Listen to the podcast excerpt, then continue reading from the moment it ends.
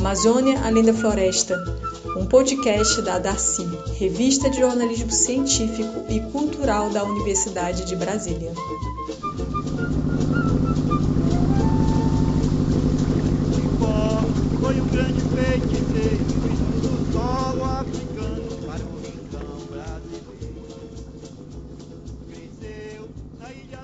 Olá pessoal, sejam muito bem-vindas e bem-vindos. Eu sou Serena Veloso, jornalista da SECOM, Secretaria de Comunicação da UNB, e este é o Amazônia Além da Floresta, um espaço para ampliar os horizontes sobre a Amazônia e falar sobre desafios e experiências inspiradoras vivenciados pelos povos da floresta. Antes de mais nada, gostaria de compartilhar com vocês como surgiu a inspiração para este podcast. Em dezembro de 2019, participei de uma breve imersão no cotidiano de comunidades amazônicas do Pará para a elaboração de uma reportagem da revista Darcy, publicação de jornalismo científico e cultural da UNB, produzida pela SECOM estava acompanhando as atividades do projeto de extensão Vivência Amazônica, que leva estudantes, docentes e técnicos administrativos da universidade ao encontro de populações que habitam a maior floresta tropical do planeta. É, e essa viagem foi uma viagem que me marcou bastante, né? E enquanto eu estava lá, né, escutava todas aquelas histórias de uma gente que, mesmo com tantas dificuldades, busca viver no bioma com muito respeito à natureza, eu pensava como poderia dar projeção a essas narrativas para além de uma reportagem. E aí foi quando eu percebi que eu tinha coletado bastante material durante a viagem conversado com várias lideranças, vários povos das comunidades, e aí eu pensei, por que não fazer um podcast? E vocês conferem aqui o resultado da minha experiência, né? Essa é a minha primeira experiência com podcast e também da Secom. Nesse primeiro episódio, você fica sabendo como eu fui embarcar nessa viagem inesquecível. Então você que está em casa nesse período de isolamento social, aumente o volume do seu computador ou do seu celular. Para quem ainda precisa sair de casa, do conforto do lar para trabalhar, coloque um fone de ouvido para não incomodar quem está por perto. Relaxa e aproveite esse relato delicioso, pois o Amazônia além da floresta está no ar.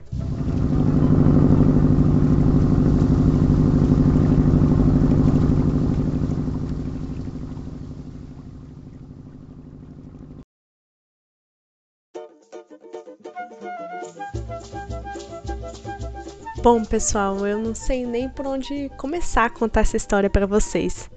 Mas vamos lá.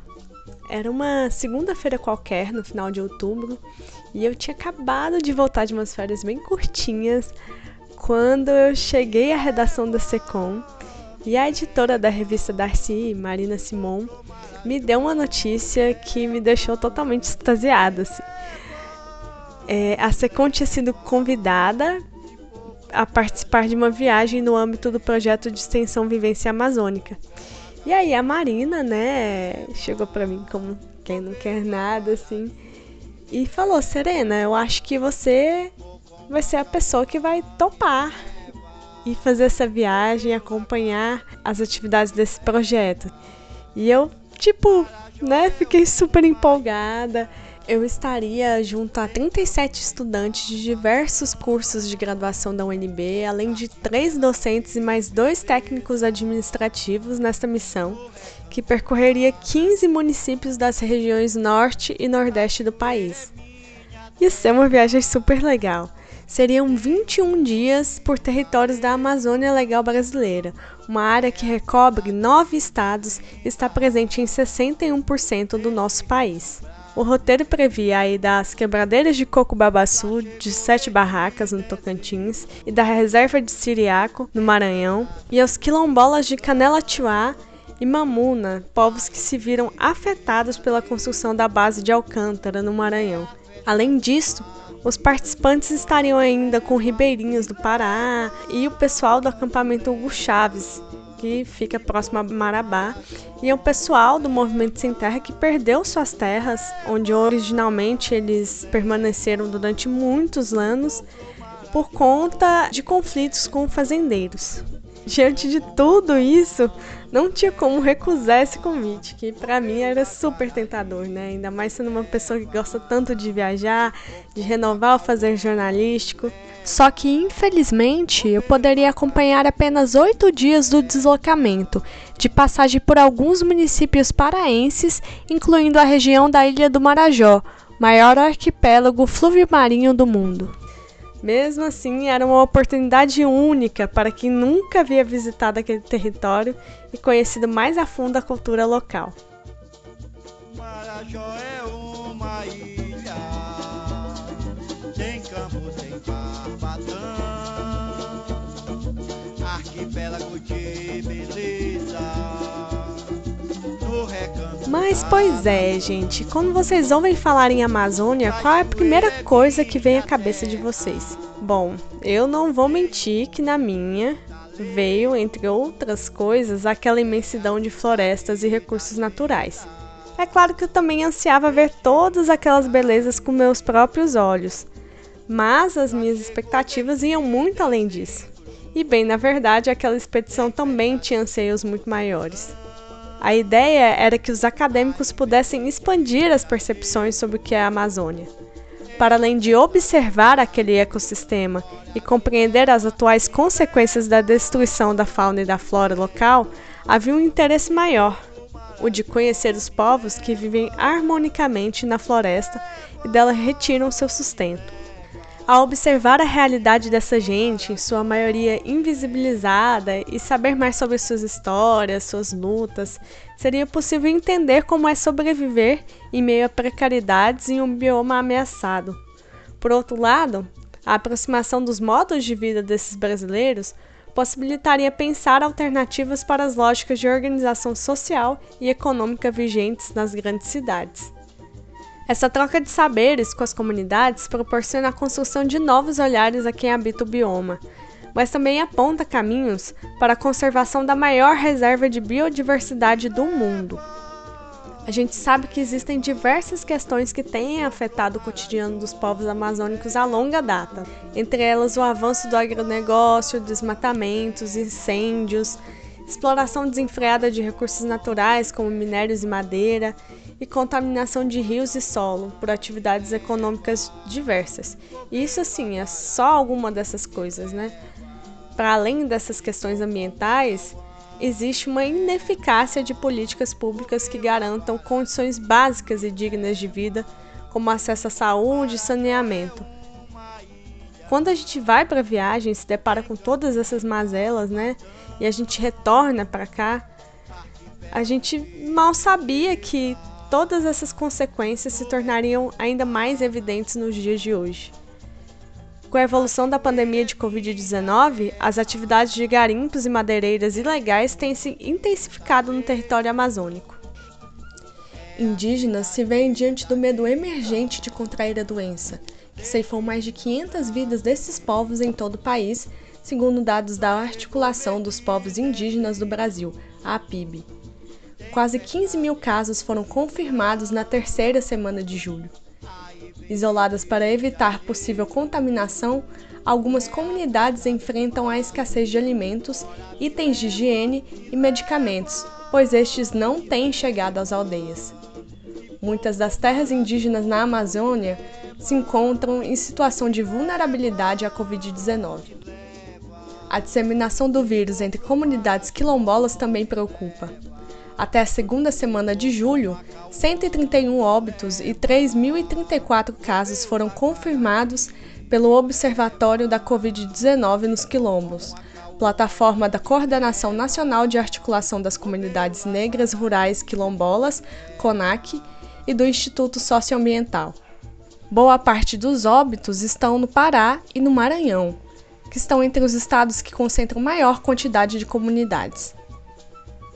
A falta de estrutura hospitalar também tem sido uma das grandes dificuldades encontradas para o combate ao coronavírus em municípios paraenses como Breves, na região do Marajó. E é lá onde habitam milhares e milhares de comunidades ribeirinhas. A gente vai tratar mais desse assunto no próximo episódio.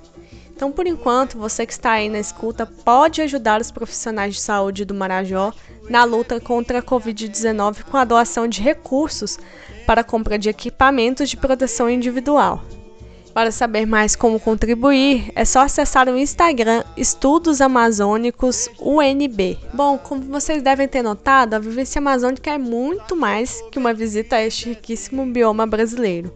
Há um desejo de mostrar aos universitários um lado esquecido da Amazônia e de despertar o interesse deles para causas que parecem distantes de suas realidades, mas dizem respeito a todos nós. Isso é o que defende o professor Manuel de Andrade, que está à frente do projeto e é coordenador do Núcleo de Estudos Amazônicos, o NEAS. Esse fato deles se interessarem pela Amazônia é, é, é sinal que eles estão mais abertos para. E aí, se ele, nesse interesse né, pela Amazônia, ele se encontrar com a Amazônia, isso abre, abre janelas. Uhum. Ele, ele dá uma oportunidade para a Amazônia e vice-versa. Uhum.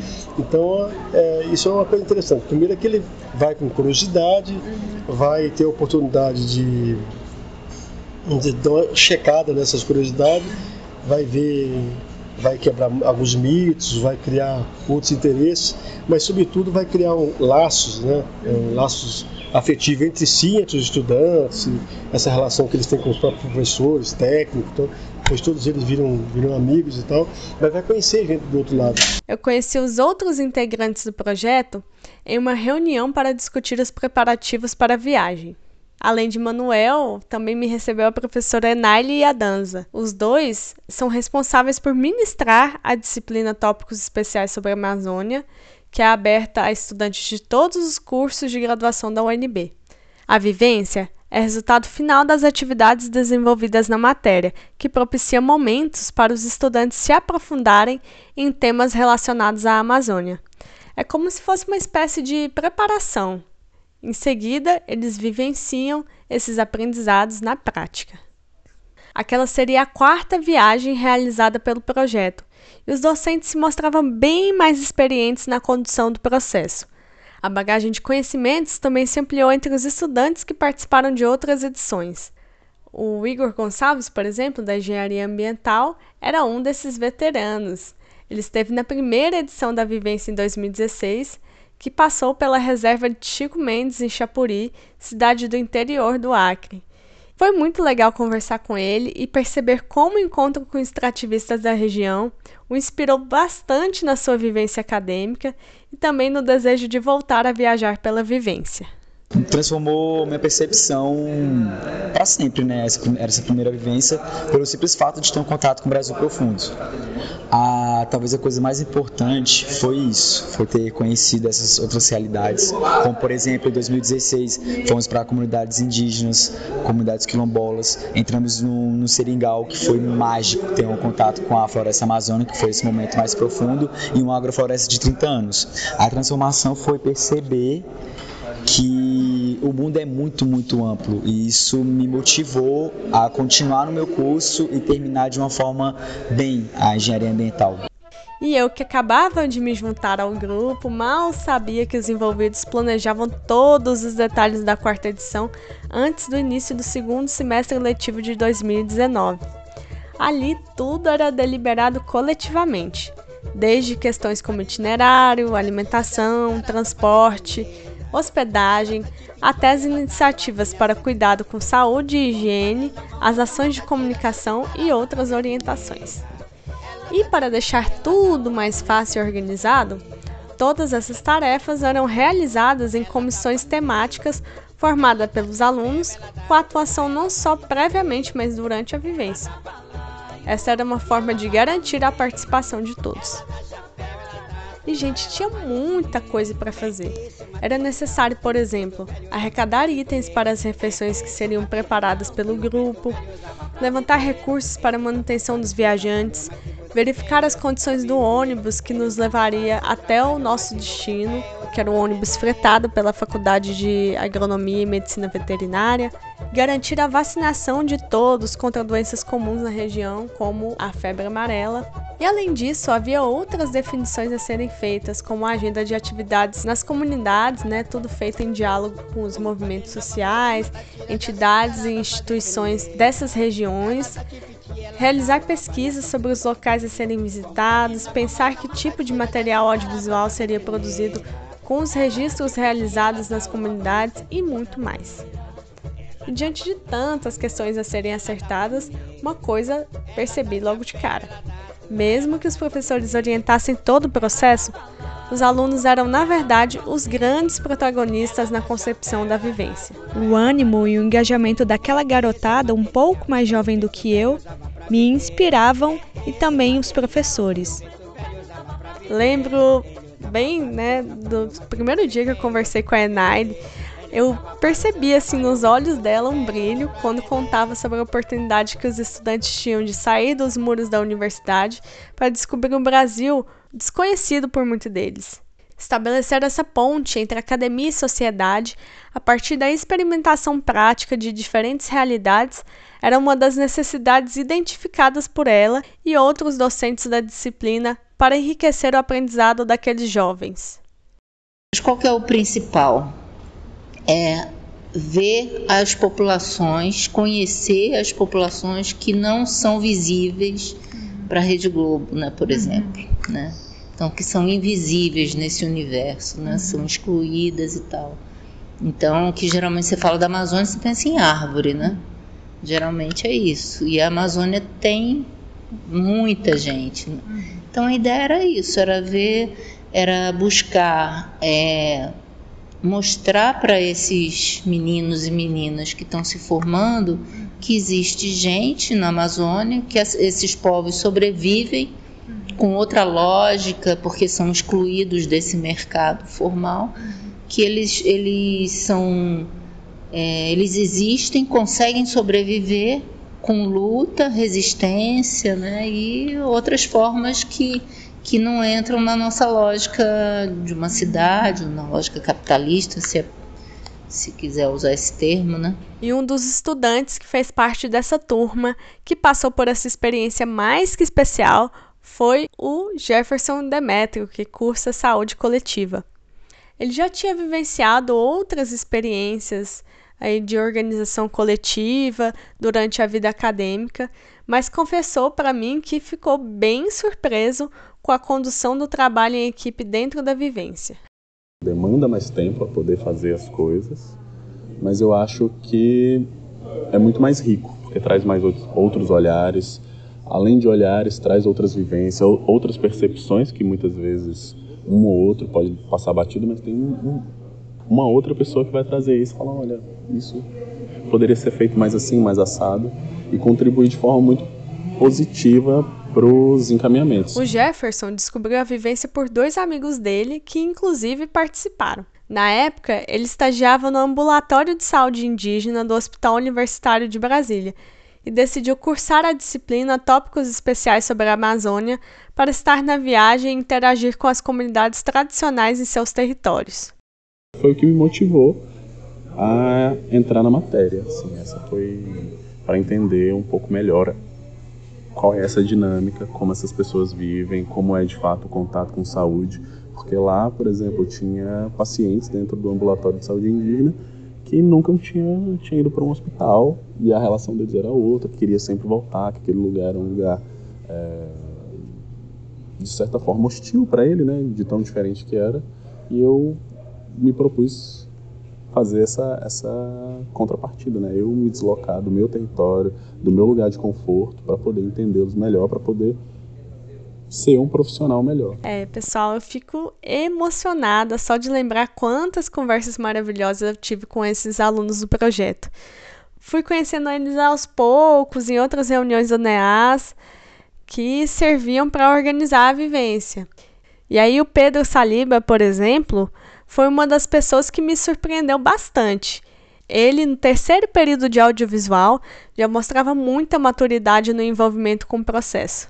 Nas reuniões preparativas, conversava com ele, vez ou outra, sobre as ideias que a Comissão de Comunicação da Vivência tinha de produzir um documentário sobre os povos da floresta e realizar uma exposição fotográfica.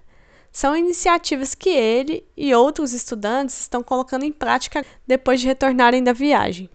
Mas o meu contato maior com esses universitários se deu no território amazônico, onde a imersão em realidades tão drásticas nos sensibiliza tanto que começamos a enxergar tudo com um novo olhar.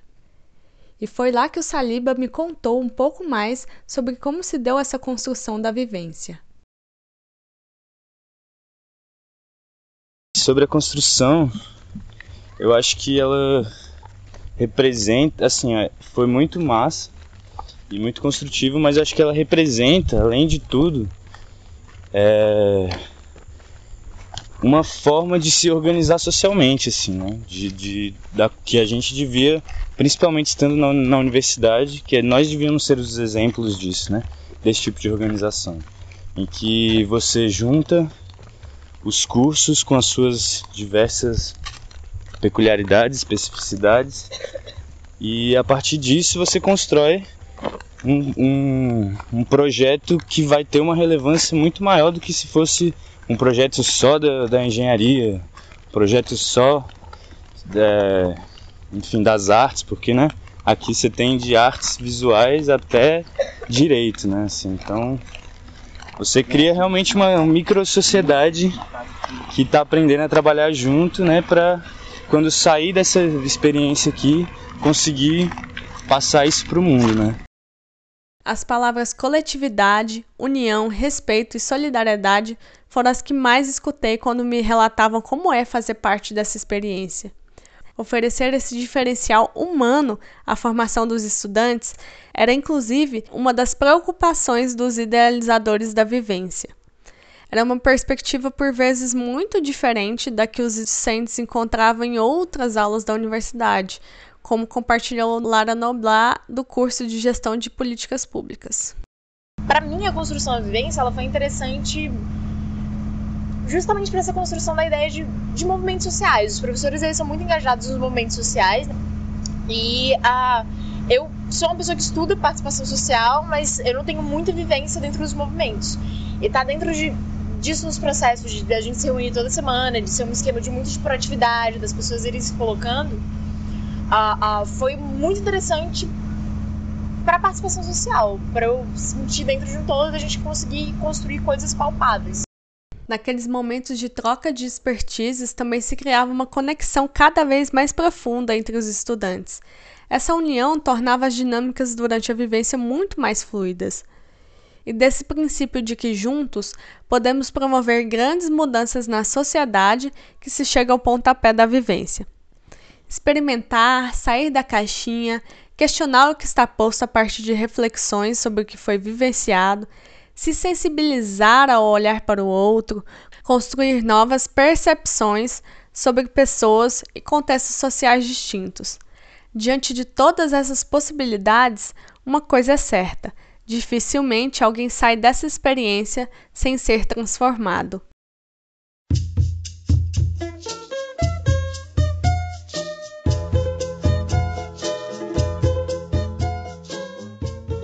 Nosso primeiro episódio do Amazônia Além da Floresta chegou ao fim. Ah, gente, que pena, gostei muito.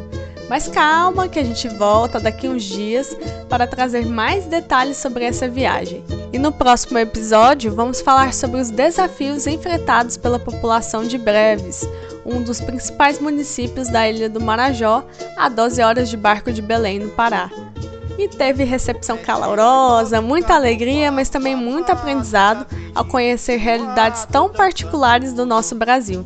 Então fiquem ligados! Ficou curioso para saber mais sobre a vivência amazônica? Então leia também as matérias que estão sendo publicadas no site da revista Darcy.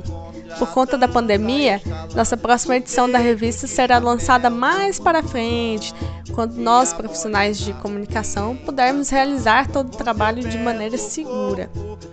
Mas por enquanto, alguns conteúdos novinhos em folha estão no ar na nossa página na web. É só acessar www.revistadarcy.unb.br. Se você também quiser ficar por dentro de notícias sobre a universidade nesse período de Covid-19, todas as informações estão disponíveis no portal unb.br e nas redes sociais da UNB. Vamos lá! Instagram, arroba UNB underline oficial, Facebook, UNB tracinho Universidade de Brasília e Twitter, UNB underline oficial também, tudo junto. Bom, antes de mais nada, gostaria de deixar aqui um agradecimento especial a dois mestres da tradição popular do Marajó, o mestre Damasceno e o mestre Antônio Carlos Madureira, que gentilmente cederam algumas de suas canções para que pudéssemos trazer uma sonoridade bem alegre a esse podcast. É isso, pessoal. Eu espero que vocês tenham gostado. Eu adorei bater esse papo com vocês aqui hoje. E a gente volta daqui a uns dias. Fiquem em casa e até a próxima. E a vaqueirada com o seu rosário e seu chapéu na mão. Vem, vem, vem, isso é contra a dança e eu não danço só.